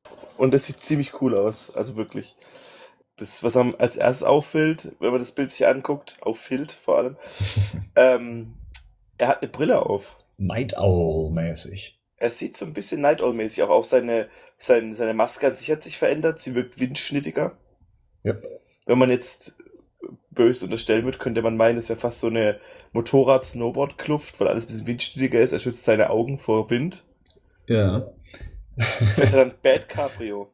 Wir wissen es nicht. Noch nicht. Aber auf jeden Fall sind die Haar Öhrchen schön nach hinten gelegt, Sonnenbrille auf, Party-Outfit. Also es sieht auf jeden Fall cool aus, das Ganze. Ja, auch sein gesamter Suit selber stärker gepanzert. Mhm. Also erinnert schon an das erste Bild, was wir von Justice League gesehen haben, also dieses Bild, wo alle drauf sind, aber man merkt doch hier, da wurde noch ein bisschen nachgedreht, noch ein bisschen ähm, ein paar Platten draufgeschraubt, damit er sich auch gegen Aliens behaupten kann. Ähm, Handschuhe kann man jetzt hier, das Bild ist relativ dunkel aufgenommen, noch nicht so ganz identifizieren, was da der große Unterschied ist. Die sollen ja auch ganz speziell technisch aufbereitet sein. Man sieht, dass die, ja, so im Bauchmuskelbereich, die, die Platten auch mit so hier ähm, Seilzügen oder wie nennt man das, so Gummizügen ähm, angebracht sind. Generell zieht sich das so ein bisschen durch. Also sieht handgemacht aus, das Ganze. Das finde ich schon mal ganz stylisch. Erinnert ein bisschen als äh, so, es sieht so aus wie die Comicbuch-Version von dem Dark Knight ähm, Suit von, von Christian Bale aus der, aus der Nolan-Reihe, ne? So ein bisschen. Generell finde ich, ähm, wirkt das Ganze so ein bisschen aus so einer Mischung aus einem Batman-Suit und dem, was er da zum Schluss in, oder dem Batman wie Superman Kampfsuit. So als ob er das quasi in seine Armor mit reingebunden hätte, diese, diese Panzerung. So Resteverwertung. Mhm. Mhm. Was sehen wir da auf dem ähm, Bat-Symbol? Ist das ein Einschussloch? Ist das schon, ist das schon kaputt oder ist das eine Öffnung für Bargeld? Die genau für die Bat-Kreditkarte. die zückt da immer, weil die Justice League nie Geld dabei hat, wenn sie essen gehen. Nee, ähm, es sieht aus wie so Krallenspuren, oder? Die so runterge... Oh, oh, Catwoman confirmed. Oh, oh Paradoemon. Nein? Nein. Too soon? Ja, okay. Und dann sehen wir auf jeden Fall, ich würde mal behaupten, dass es in, innerhalb von The Bad ist, das Ganze. Ja, oder im Todesstern. Nee, Quatsch. Also ich würde sagen, es ist im in The Bad, ne? Äh, in The Flying Fox, oder? Flying Fox, ja, dem Flughund. Und wenn man sich dann das, wenn man jetzt noch ganz zynisch sein will, kann man natürlich sagen, dass es schon relativ, um die Brücke wieder zu schlagen, es sieht schon dem ähnlich, was wir da bei Deathstroke gesehen haben. Yes, genau. Ich spiele jetzt gerade auch nochmal das Video ab. Also man kann schon sagen, die Seiten an den, also die, diese Flanken an den Seiten und sowas, die erinnern schon sehr stark an das Video. Ähm, ja, und das Batmobil ist da geparkt. Also von dem her, verdammt nochmal, das ist das Batmobil im Hintergrund. Bin ich mir sicher. Genau, äh, Zack Snyder hat das Ganze auch noch kommentiert, äh, sagt, dass das jetzt hier die Zielgerade ist, dass das der letzte Tag für Batman im Tactical Suit ist am, ähm, beim Dreh. Ähm, weiß ich, ob das dann auch heißt, es ist der letzte Drehtag für Ben Affleck. Ich glaube nicht, sondern halt einfach nur, dass wahrscheinlich Ben Affleck in diesem Suit dreht. Ja, er öffnet wahrscheinlich gerade die, ähm, ja, diese, diese, wie nennt sich das? Die Tür. durch die dann Deathstroke reinkommt. Durch die dann Deathstroke reinkommt und dann kämpft Batman in seinem Tactical Suit. Genau. Und technisch ist es alles natürlich nicht so ganz einwandfrei. Ähm, Funken sind zu sehen. Also, das, äh, das sieht schon aus, das nicht vom TÜV abgenommen, das Ganze. Naja, wenn wir, man, man weiß jetzt nicht, aber die Handbewegung könnte darauf hindeuten, dass er gerade versucht, was runterzuklappen. Es könnte aber auch sein, dass er gerade geparkt hat und seine, die Tür zumacht. Also ich würde behaupten, runter ist auf, hoch ist zu. Und äh, klar, das Ding ist unten, aber er kann es auch gerade, wenn man mal davon ausgeht, dass er gerade aus dem Kampf kommt, was sein Batmobil und er. Also er wird ja nicht mit dem kaputten Batmobil fahren. Da kommt er gar nicht in TÜV so. Ne? Nee. Und ich glaube tatsächlich, er macht das Ding auf, ja, und fährt jetzt dann mit dem Batmobil raus. Meinst du? Hm? Meinst du nicht, er kommt gerade zurück? Ich weiß, der letzte Tag in seinem Batsuit. er kommt zurück. Ja. Es wird jetzt keinen Sinn machen, danach noch Szenen in seinem Batsuit zu drehen wenn er gerade, wenn es der letzte Tag ist. Außer sein letzter Tag besteht daraus, sich ins Bettmobil zu setzen und den Rest macht dann ähm, das Stunt-Double. Oh, das wurde schon gedreht. Ja, das kann auch sein. Naja.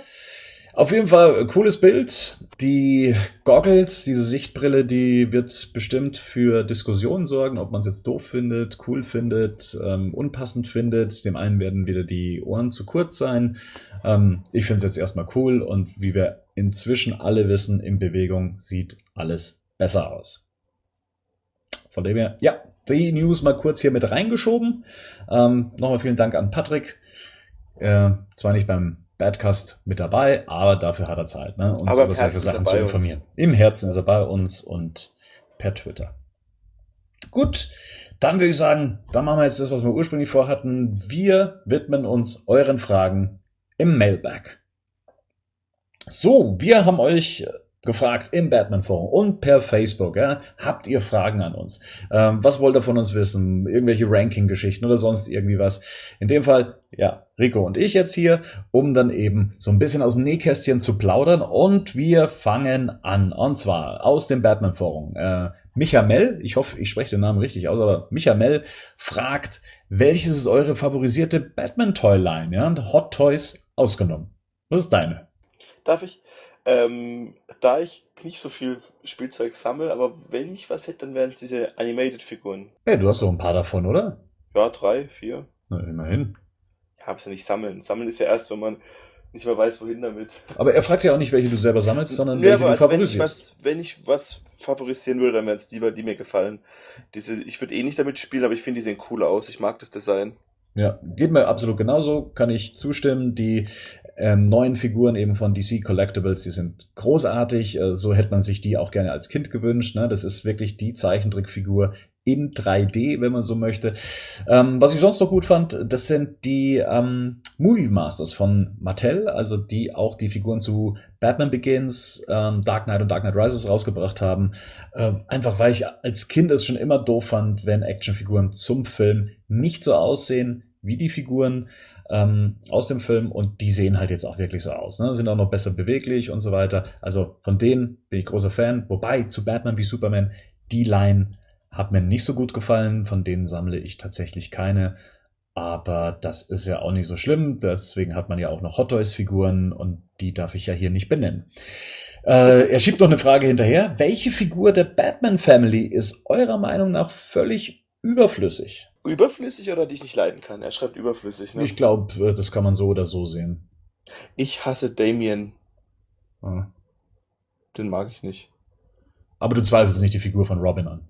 Nee, Robin finde ich cool. Also ich finde, also gerade den ersten Robin, wenn, wenn man so als Kind sich mit irgendwas identifizieren konnte, dann wie ich so groß geworden ist, wo es noch keinen Tim Drake und Jason Todd gab, die kamen erst ein bisschen später, da würde ich schon so der erste, ähm, Dick Grayson ist schon so damals, die Idee, dafür wurde er auch geschaffen, als dass man sich selbst identifizieren kann mit irgendwas. Hm. Und Robin an sich mag ich, ich finde bloß Damian Wayne unglaublich nervig. Geht mir ähnlich. Ist so ein Arschlochkind Ja. mit einer Kuh. Weißt du, der hat Glück, sein Vater ist Batman, ja, wer will das nicht? Er hat Kohle und was ist einfach nur ein Arsch.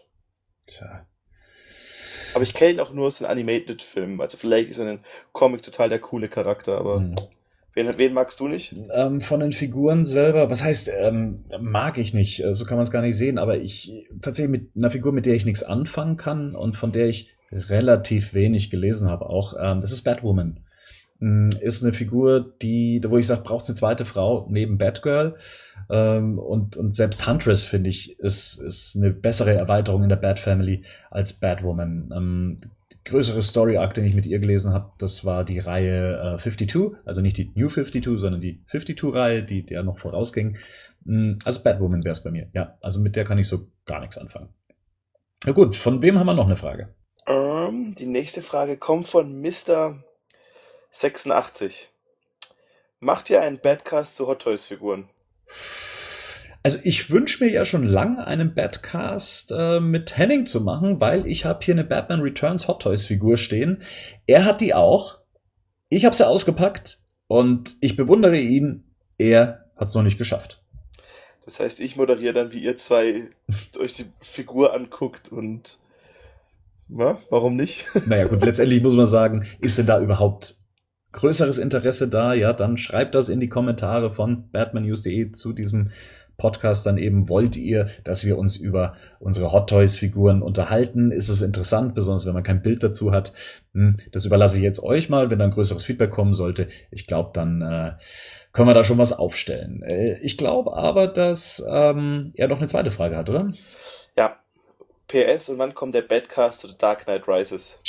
Ja, jetzt wollen wir erstmal The Dark Knight abschließen. Aufnahme ist im Kasten, ist noch nicht komplett fertig geschnitten, wird auch dann wahrscheinlich die nächsten paar Wochen dann eben veröffentlicht und dann, ja, ist unser Ziel, wir haben gesagt im Herbst, dann mal mit Dark Knight Rises anzufangen. Jetzt haben wir schon äh, Mitte September, das heißt, wir sind im Herbst. Ähm, ja, schauen wir mal. Dark Also, Knight Rises spielt ja auch im Winter zu großen Teilen. Man könnte theoretisch passen. auch im Winter aufnehmen. das stimmt. Unser Ziel ist es noch dieses Jahr, damit anzufangen zumindest. Zumindest anzufangen, ja. Wir haben euch da ein bisschen verwöhnt zum Vormarsch von Batman wie Superman, dass wir das so viel aufgenommen haben. So, Eddie the Duck, auch aus dem Batman-Forum, fragt, habt ihr neben Batman noch andere Götter und wenn ja, welche? Also bei mir wäre es dann tatsächlich auch Star Wars. Ich bin, ich mag Star Wars, ich habe kein Problem mit den, mit den wenigsten Sachen. Ich finde, fand den neuen Film toll. Ich freue mich unglaublich auf Rogue One. Mhm.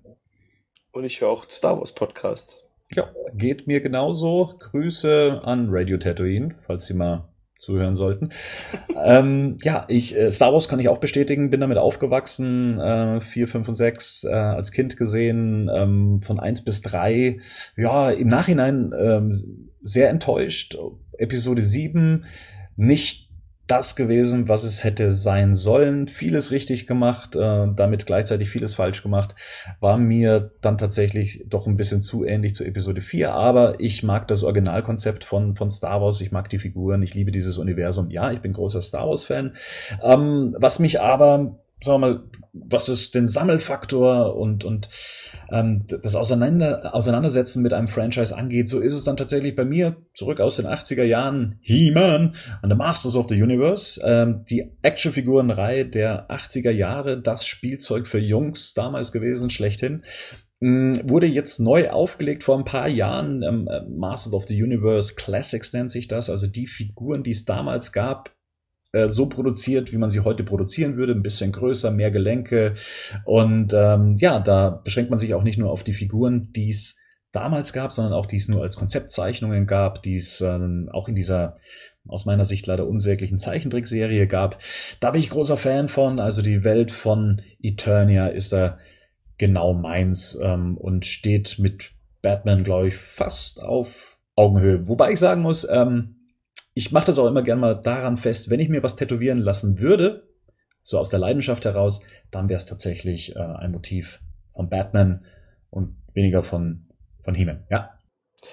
Siehst du, ich habe Star Wars und Batman auf meinen beiden Armen verewigt. Ja, nicht schlecht. Er äh, Eddie the Duck schiebt noch eine Frage hinterher. Und zwar, ich würde gerne wissen, was ihr darüber denkt, warum Batman einen so starken Einfluss auf die Popkultur hat, beziehungsweise warum Batman so viele Fans hat. Was macht Batman so massentauglich?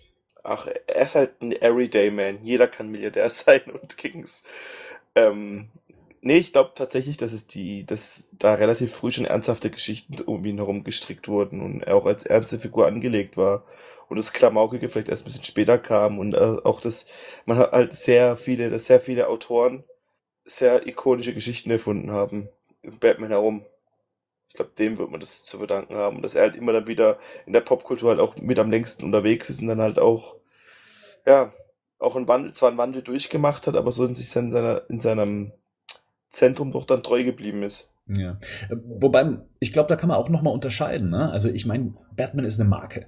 Batman ist nicht nur in den Comics. Äh, ich meine, klar, da hat er seinen Ursprung. Aber wenn man sich mal so anschaut, die Verkaufszahlen in den USA. Ja, ein Batman-Comic erreicht durchschnittlich 100.000 Leser. Ja, das ist auf die Bevölkerungsgruppe der USA natürlich verschwindend gering. Das heißt, die Comics selber können es gar nicht so sein. Und in deinem Umfeld, Rico, wie sieht's denn da aus? Ähm, Leute, die Batman cool finden, ohne Batman zu kennen. Also sich auszukennen mit der Figur. Dürfte es auch, ja, auch einige geben, oder? Genau, ja. Und ich glaube einfach, Batman ist einfach eine coole Marke. Er hat ein cooles Logo, er sieht cool aus und auch für alle, die sich nicht für die Comics interessieren, ähm, mit dem Massenmedio-Film erreicht er halt viele. Und ich denke, dass da die Chris Nolan-Filme viel bewerkstelligt haben. Ähm, er hat einen ikonischen Gegner mit dem Joker. Äh, wenn man es mal so auf Deutschland runterbricht, muss man sagen, das war ein ganzes Stück Arbeit, um Batman cool zu machen. Ähm, Henning und ich, wir bereiten einen Podcast vor, eine Art Retro-Podcast, ähm, mal so mit dem Arbeitstitel ähm, Batman in Deutschland, wo wir das auch mal so durchgehen wollen. Ja? Wie war die Entwicklung von Batman in Deutschland über die Jahrzehnte hinweg, bis es dann eben zu so einer Figur wurde, wie sie heute eben ist oder wie sie heute in Deutschland gesehen wird. Ich glaube, da tun wir uns weitaus schwerer, als es äh, in den USA der Fall ist, wo es dann doch sehr stark in der Popkultur verankert ist. Genau. Aber ähm, sonst denke ich einfach, Batman ist eine gut aufgebaute Marke. Und deswegen so massentauglich. Ja, welche Frage haben wir als nächstes? Was ist euer Lieblingscomic und warum? Das fragt der Wicked Ninja. Der Wicked Ninja aus dem Forum. Lieblingscomic und warum? Ich glaube, ich versuche das mal so zu beantworten, wie ich es beim Film machen würde. Ja, beim Film ist es so, oder da habe ich mal versucht herauszufinden, warum oder welcher Film ist mein Lieblingsfilm. Und irgendwann kam ich mal so auf die Idee, ja, welchen Film kann ich mir denn am öftesten angucken, ohne dass er mich langweilt? Und es ist leider keiner der Batman-Filme. Es ist Zurück in die Zukunft. Das ist einer der Filme, die kann ich reinlegen, mhm. macht mir nichts aus, kann ich immer wieder. Ghostbusters ebenfalls. Also das sind so ähm, so, so kann ich dann für mich so einen Wert empfinden. Und ja, es mag jetzt vielleicht so ein bisschen langweilig klingen, aber tatsächlich ist Frank Millers ähm, Die Rückkehr des dunklen Ritters, also Dark Knight Returns, mein Lieblingscomic. Es war eins der ersten ernsthaften Batman-Comics, die ich gelesen habe und die ich immer wieder aufblättere, reinschaue, mich an den Panels erfreue. Ich weiß, der Zeichenstil von Frank Miller ist umstritten, aber ich liebe ihn. Ich, ich mag seine ähm, cinematografischen Darstellungen der, der Panels. Ähm, also ich, ich, ich habe das, glaube ich, auch in drei, vier verschiedenen Ausführungen. Also da kann ich, glaube ich, ganz klar sagen, The Dark Knight Returns ist mein ähm, Lieblingscomic zu Batman.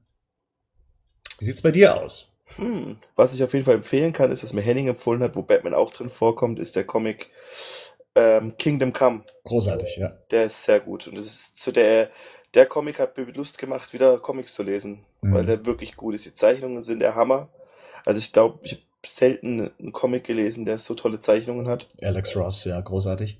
Und, und auch die Geschichte ist toll. Und man sieht dort auch einen tollen Batman und so eine Batman-Superman-Bromance, wie ich sie auch im DCU sehen will, wenn man das so stehen lassen kann. Jo, kann man. Ähm, die Folgefrage von ihm zahlt ja auch so ein bisschen drauf ein. Welche Batman-Interpretation, egal ob Comic, Game, Film, Serie, ist für euch die, die euch am meisten anspricht und warum?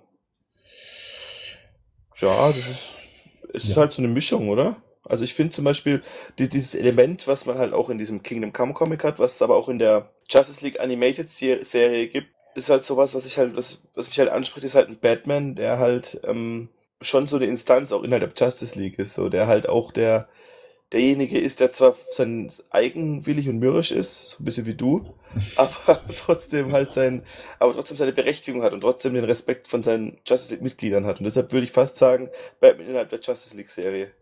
Okay. Ähm, ja, kann man so stehen lassen. Ich selber äh, bleib da auch so ein bisschen bei der ähm, Darstellung, wie sie in The Dark Knight Returns war. Also ich mag Batman als Soldaten, als jemand, der den Krieg gegen das Verbrechen auch als Krieg sieht. Deswegen kann ich mit der Darstellung von Frank Miller sehr, sehr viel anfangen.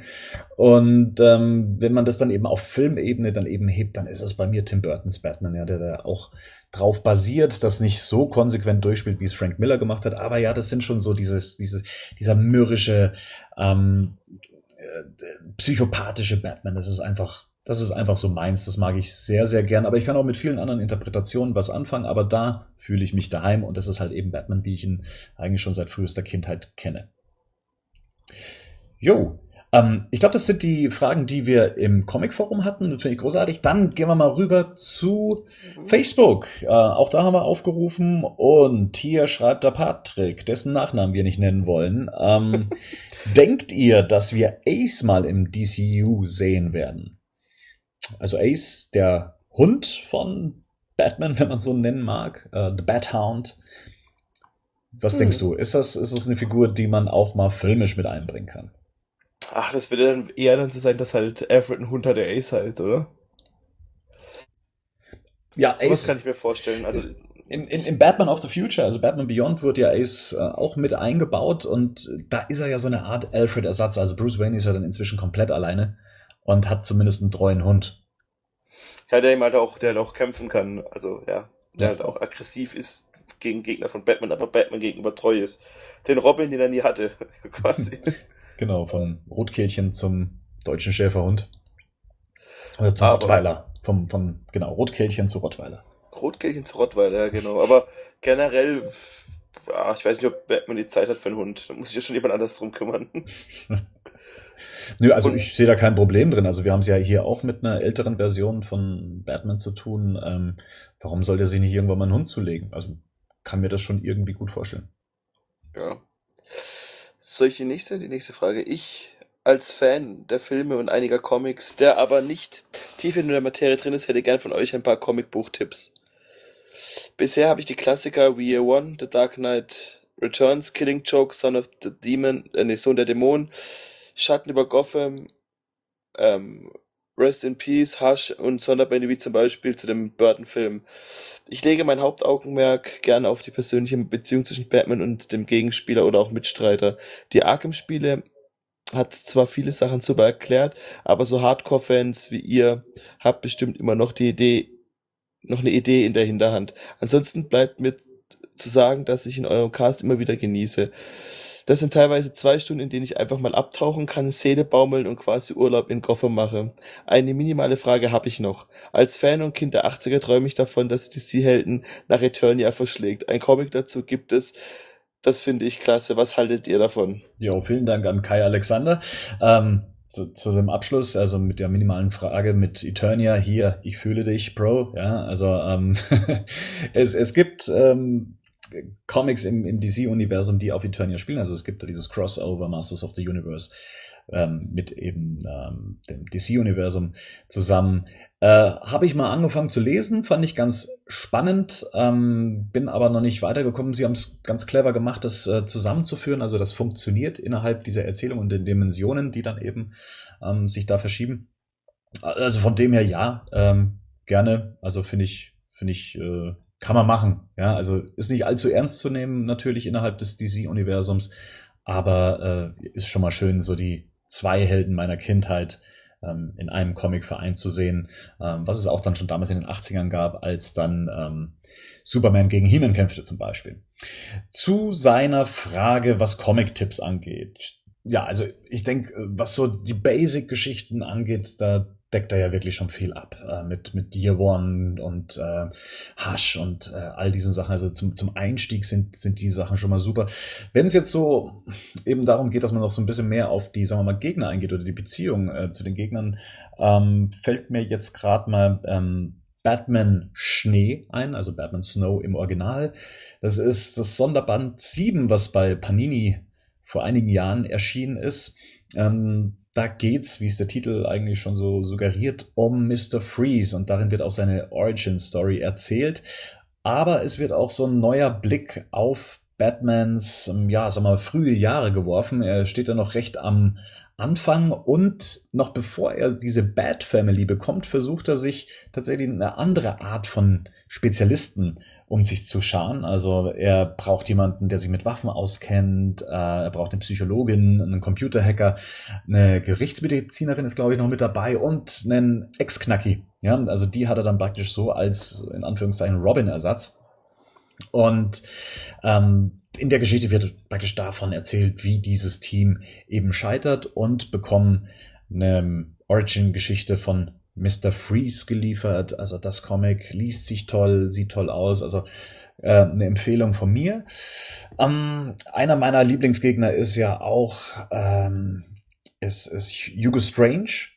Mm, also auch etwas, was dann so mehr in den psychologischen Bereich von Batman geht. Und da kann ich dann äh, Batman Beute oder Batman Prey, wie es im, im Original heißt, was bei Panini nochmal im Jahr 2014 auf Deutsch ver veröffentlicht wurde. Ist eine Story aus den 90er Jahren, äh, spielt auch in den Anfangstagen von äh, Batmans Feldzug gegen das Verbrechen. Und ähm, wenn man sich dann eben für Hugo Strange dann interessiert oder erwärmt, hat dann auf jeden Fall auch noch Batman und die Monstermänner. Das ist ähm, eine Art Remake einer der ersten Batman-Stories aus den 30er, 40er Jahren. Gab es da schon mal und das wurde eben nochmal neu interpretiert und handelt eben auch von Hugo Strange. Ähm, ist auch immer noch, oder naja, so, so, so richtig gut erhältlich ist es nicht, ist schwer zu bekommen, aber ist eben von Panini auch im Jahr 2006 veröffentlicht worden. Und eine der letzten Geschichten, die ich gelesen habe ähm, im Paperback, ist Batman Stadt der Sünde. Ist jetzt kein Comic, was großartig die klassischen Schurken von Batman behandelt. Sie kommen zwar auch vor, aber hauptsächlich geht's, wie es der Titel schon sagt, um Gotham City selber. Und wer sich dran erfreuen kann, wie äh, Batman auch mal nachts äh, auf Streifzug ist, ohne dass er unbedingt einer großen Katastrophe hinterher rennt, der wird hier dran seine Freude haben. Also hier sieht man, ähm, wie Gotham funktioniert, wie die Bewohner funktionieren. Es sind ganz kleine Geschichten, teilweise ummantelt von einer größeren Geschichte, wie Batman auf der Suche nach einem verschwundenen Mädchen ist und das Ganze dann in die Horrorrichtung so ein bisschen abdriftet. Aber gerade so ähm, die erste Hälfte spielt das Comic sehr stark mit den Geschichten, die in Gotham und seiner Bevölkerung stattfinden. Und das finde ich ist, ist toll inszeniert, tolle Zeichnungen, tolle Stimmung. Ähm, also fand ich ganz toll. Batman Stadt der Sünde von Panini äh, findet man auch immer noch, glaube ich, bei Amazon oder halt dann ähm, auch bei Panini selber. Genau, das sind so meine Empfehlungen, wenn man mal was anderes lesen möchte als die Standard-Comics zu Batman. Jo, äh, vielen Dank, Kai Alexander, für diese Frage. Weiter geht's mit Patrick Hassler, äh, der fragt, ob wir schon das Crossover zwischen Batman und den Turtles gelesen haben. Und wenn ja, was ist eure Meinung dazu? Also er für seinen Teil wartet ja heiß drauf, dass es endlich auf Deutsch rauskommt. Und ähm, ja, da sich dann auch als Turtles-Fan viel erhofft. Ja, wir haben uns, glaube ich, schon mal in der Vergangenheit über dieses Crossover unterhalten. Ich finde es großartig. Ich, mir geht's genauso wie Patrick. Also ich kann äh, kann es kaum erwarten, ich habe es auch schon vorbestellt. Ähm, ich glaube, das ist dann die komplette Miniserie in einem Band, die dann bei, bei Panini in, in deutscher Übersetzung dann rauskommt. Ähm, ja, wenn das, wenn das äh, logisch äh, zusammengeführt wird und gelöst wird, bin ich dann immer mit dabei. Ich denke, die Dimension X wird auf jeden Fall was damit zu tun haben. Das kann gut sein, ja. Ich meine, man muss gucken, mit welchen Turtles hat man es da zu tun. Ich bin ein Freund der düsteren Turtles, also der, die es damals Anfang der 90er Jahre gab, bevor die dann durch die Zeichentrickserie dann eher so, ja, aufgeweicht wurden. Und äh, wenn das die düsteren Turtles sind, dann, äh, ja, dann finde ich, passt das auch äh, gut zusammen. Zumindest ähm, suggerieren die die Bilder, die man bis jetzt gesehen hat oder was ich, was ich bisher gesehen habe, nichts anderes. Also es ist eher die eine ernsteren Turtles sind, nicht die des neuen Kinofilms. Ja. Oder auch der Zeichentrickserie, die ja relativ ähnlich sich sind. Holst du dir das? Auch ich warte mal ab, was du sagst. ich habe halt wirklich, ich bin gerade, ich nicht so viel Zeit, ich lese halt gern Comics, ich kann das irgendwie nicht lesen, wenn ich unterwegs bin. Ich lese sie daheim tatsächlich. Mhm. Und ähm, wenn ich dann welche lese, ähm, dann ich, muss ich auch die Zeit dafür haben und so. Und ich bin gerade dabei, einiges nachzuholen. Ich lese auch die Eagle Moss mhm. Sachen. Und dann weiß ich nicht, ob ich dann unbedingt, es gibt so viele Sachen, die ich noch nicht gelesen habe, da wüsste ich jetzt nicht, ob dann unbedingt Turtles vs. Batman, obwohl ich die Turtles wirklich mag, mein nächstes Go-To wären, aber wenn's, wenn die Geschichte cool ist und du sie empfehlen kannst, würde ich es mir auf jeden Fall holen. Alles klar. Gut, weiter geht's mit Pascal Rizzo. Äh, Pascal sagt, wie gefällt euch die Serie, Serien, die im TV laufen? Gotham, Flash, Arrow, Supergirl. Daily Gotham gehört ins TV DCU oder steht die Serie für sich? Flash, Arrow und Supergirl sind ja ein Universum. Da es ja auch ein Flash und Supergirl Crossover gibt. Was haltet ihr optisch von den Serien? Und Superman. Bernd, wie gefallen dir die Kostüme im Fernsehen? ja. Und schreckt dich sowas ab, Serien weiterzugucken? Mm ja, also tatsächlich äh, bin ich immer noch froh, dass es keine Batman-Darstellung in, in Serien gibt. Ich glaube, wir haben uns da schon mal drüber unterhalten.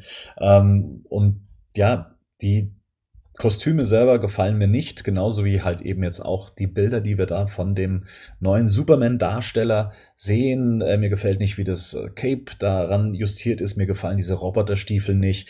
Und äh, der dicke Hintern des Darstellers, Darstellers gefällt mir Super ehrlich gesagt Batman. auch nicht. Yes.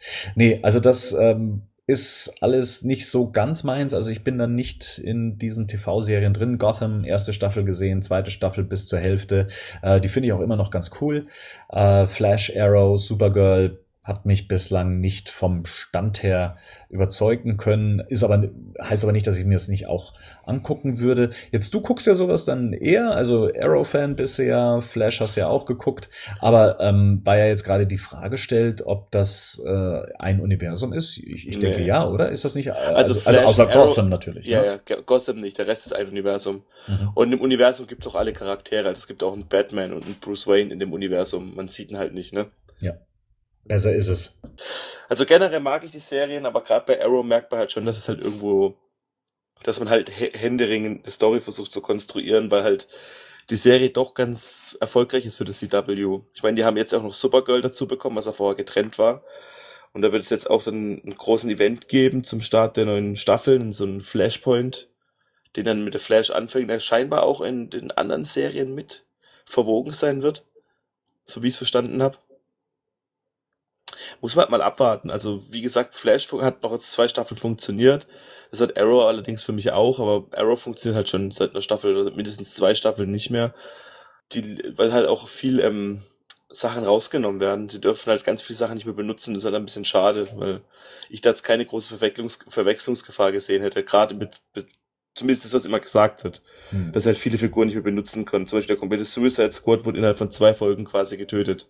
Wobei es auch hieß, äh, die soll da eingebaut worden sein, weil das ein Testlauf äh, gewesen sein soll. Man wollte sich mal ausprobieren und kommt die Suicide Squad gut an, ja. bevor man eben dann eben den Kinofilm rausbringt. Naja, weiß ich, ob man dafür die TV-Bühne nutzen muss. Hm. Ich muss tatsächlich sagen, dass mich Gotham noch am besten unterhält von den Serien. Ist so Guilty Pleasure. Hm. Matthias Rudolf fragt, falls ihr die Comics auf Englisch lest, was haltet ihr von, Re von dem Rebirth-Event bei DC? Wie gefällt euch die Neuausrichtung? Wie findet ihr die erste abgeschlossene Storyline I Am Gotham und bei Detective Comics Rise of the Batman? Mir gefällt es gut, dass Gott Snyder nicht mehr die Krone auf hat. Bei Batman meine Story, seine Storylines waren okay, aber nie beeindruckend. Ja, diese Einschätzung ähm, muss ich jetzt dir überlassen, Matthias. Also ich habe mir das Rebirth-Event, also die, die Startausgabe, habe ich mir ähm, durchgelesen. Und ich glaube, es ist für viele ein größerer Aha-Effekt, wenn sie die New 52 mitgemacht haben. Und ich muss ganz ehrlich sagen, bei der New 52, da war ich raus. Ähm, da habe ich nicht viel mitgemacht. Das heißt, für mich ist das Rebirth-Event jetzt erstmal so ja, die Möglichkeit, wieder neu einzusteigen. Und ich hoffe, dass man sich nicht zu sehr auf die New 52 bezieht und dann zu sagen, ah, das haben wir jetzt wieder geändert und das haben wir jetzt äh, so ein Soft Reboot gemacht und so weiter, so dass es weiterhin Spaß macht, das zu lesen. Ähm, deswegen kann ich auch noch nichts zu den abgeschlossenen Storylines, I'm Gotham oder Rise of the Batman sagen. Da warte ich dann, bis dann die Paperback-Varianten rauskommen und vermutlich dann auch erst, wenn sie dann im ähm, deutschsprachigen Raum rauskommen. Okay, Finn Schröder fragt, welche Bösewichte wünscht ihr euch für die zukünftigen Batfleck Solo-Filme? Und welche Schauspieler würdet ihr für die jeweiligen Rollen casten? Den Riddler würde ich gerne mal sehen. In einer ernsthaften Version. Ich glaube, damit könnte man einen geilen Thriller machen. Ja.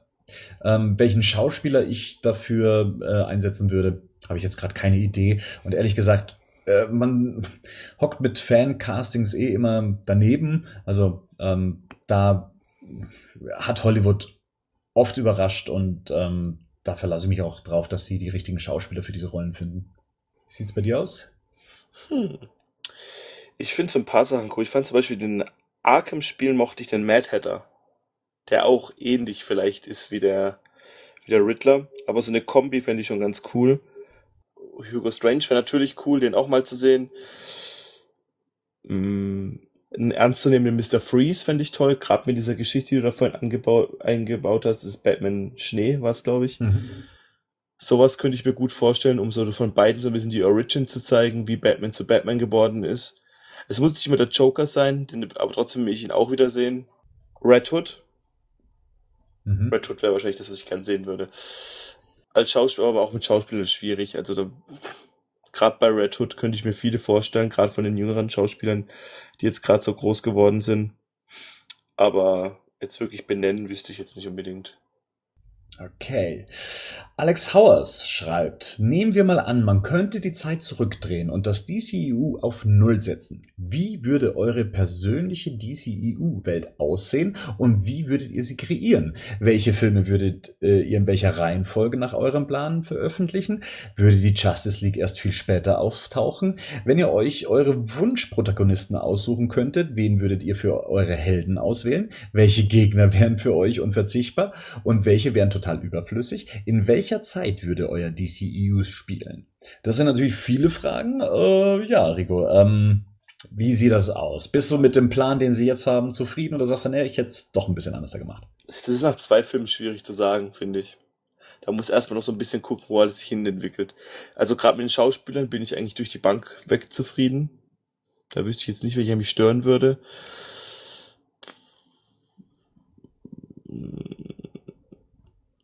Das sind echt viele Fragen, ne? Mhm. auch die Reihenfolge, es ist halt der, gerade der zweite Film, oder meinetwegen der dritte Film erst draußen. Und ich muss da echt schon ein bisschen mehr sehen, weil auch gerade wie wir es dann beim Marvel Cinematic Universe gesehen haben, am Anfang fand ich da es eigentlich cool und stimmig, wie sie es aufgebaut haben, das Langsame, aber es kommt halt auch zu keinem Ende irgendwie. Und das will ich halt auch nicht. Also, keine Ahnung, deshalb kann ich jetzt nicht sagen, ob ich es besser oder schlechter finde, weil ich da erst drei Filme gesehen habe und das ist erst so das zweite große Filmuniversum ist, das es gibt. Wüsstest ja, du das? Ähnlich. Ähm, wobei, ich war am Anfang großer Fan, es, das Pferd von hinten aufzuzäumen, weil ich mir gedacht habe, das geht schon.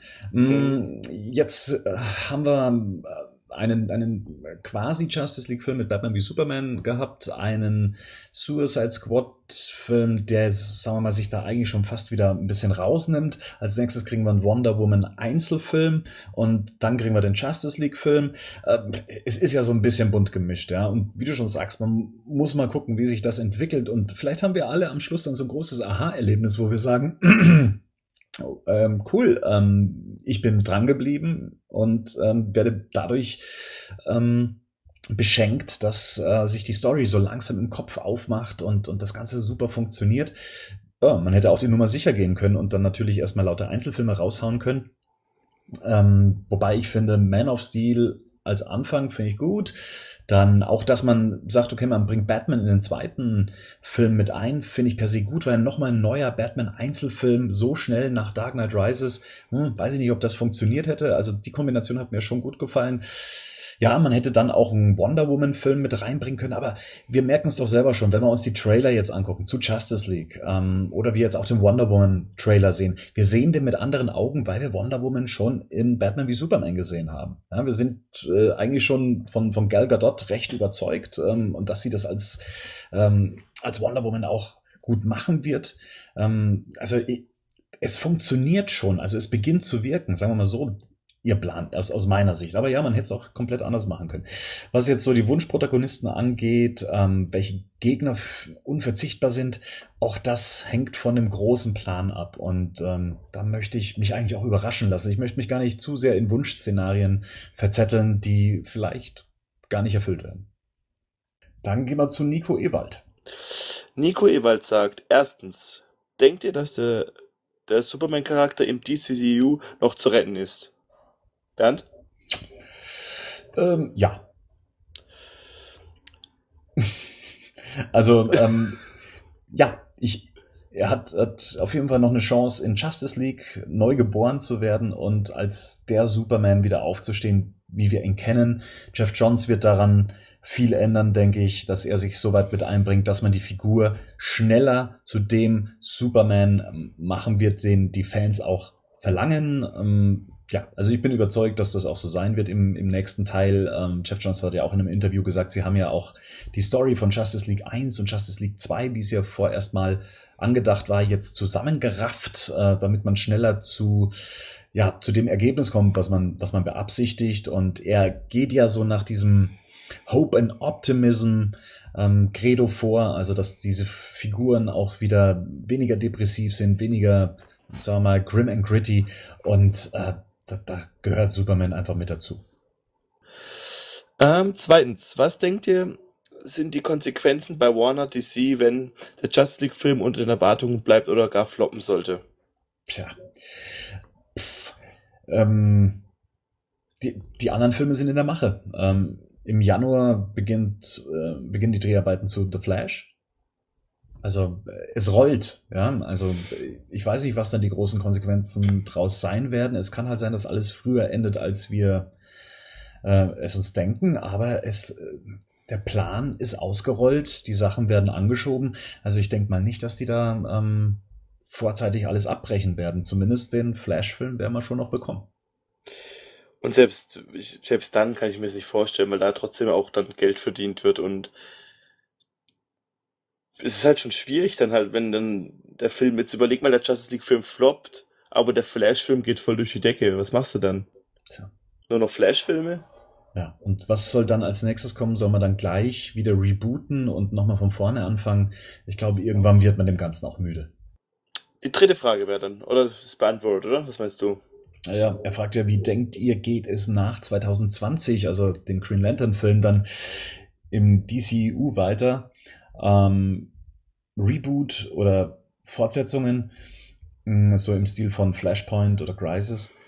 Ähm, äh, sagen wir mal so, wir haben ja noch keine Ankündigung bekommen, ob es zum Beispiel eine Fortsetzung zu Suicide Squad geben wird. Da gibt es noch nichts Offizielles. Der Film hat jetzt über 700 Millionen eingespielt. Ähm, da würden andere Studios schon längst sagen, hier, weiter geht's, äh, ist, in, ist in der Mache. Ähm, ich glaube, sie werden sich so ein bisschen aufteilen. Ich meine, sie haben noch viel in der Pipeline, ähm, wie jetzt zum Beispiel eben der Justice League Dark Film ähm, wird angepackt, dann äh, der äh, Booster Gold Film ähm, ist angedacht. Äh, also da, sie werden noch viele Projekte haben, die sie verteilen können. Die Batman-Solo-Filme, der, der Superman-Film, der äh, jetzt auch wieder angepackt wird. Da ist noch einiges äh, zu tun und 2020 ist, ja, in vier Jahren, also noch gar nicht, äh, gar nicht so weit hin. Die Filmentwicklung dauert zwei bis drei Jahre. Also da kann man schon so ein paar Fortsetzungen auch dann zu den erfolgreichsten Franchises, die sich daraus dann entwickeln, ähm, eben bringen. Von dem her, ja. Ja, das denke ich auch. So, und dann haben wir noch den Mark Bonenberger. Der fragt, seid ihr auch der Meinung, dass der Joker der Hauptbösewicht im Batman-Solo-Film sein sollte, mit Deathstroke in seinen Diensten? Du hast eine ähnliche äh, Theorie gehabt. Ja, ich denke mir halt, dass es, ich meine, wenn du jetzt gerade schon wieder sagst, dass wie Hollywood funktioniert und wie Marketing funktioniert, man will halt trotzdem immer irgendwie, zumindest werden es auch viele Leute denken, Batman und den Joker sehen. Und man hat sich jetzt den Joker schon aufgespart. In, man, wir haben den Joker im DCU, DCEU. Wir werden wahrscheinlich keinen anderen Schauspieler kriegen. Jared Leto wird es bleiben. Also ich glaube nicht, dass der irgendwie, dass da jemand anders kommen wird. Und dann will man den natürlich auch zumindest in einem Batman-Film sehen. Wir haben jetzt bis jetzt noch überhaupt keine Interaktion zwischen Ben Affleck und ähm, Jared Leto gesehen.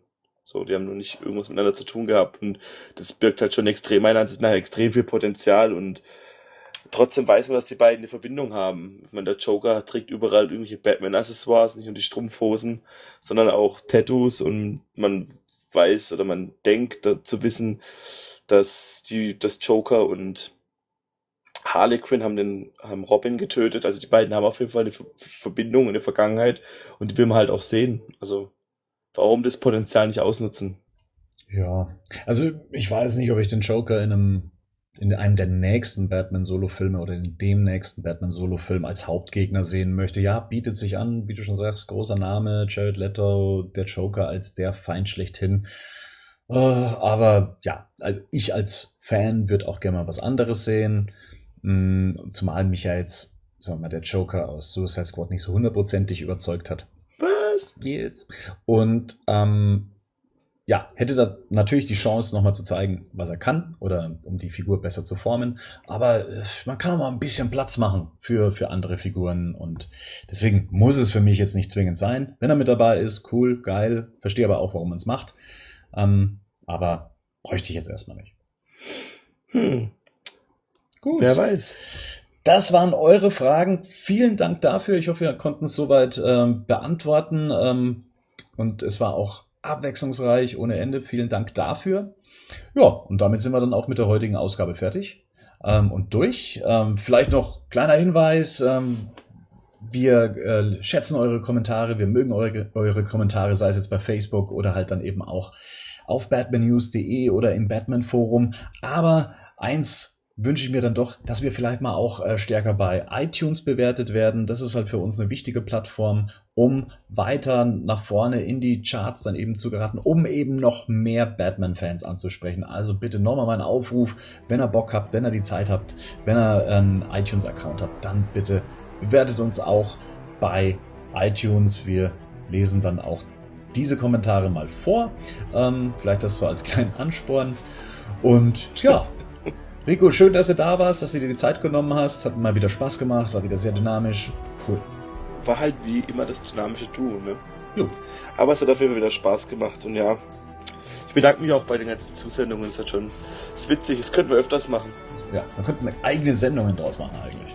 B-Boy und Rico nehmen zusammen Post vor. In diesem Sinne, danke fürs Zuhören, bis zum nächsten Mal. Ciao, Servus. möge die Bad mit euch sein.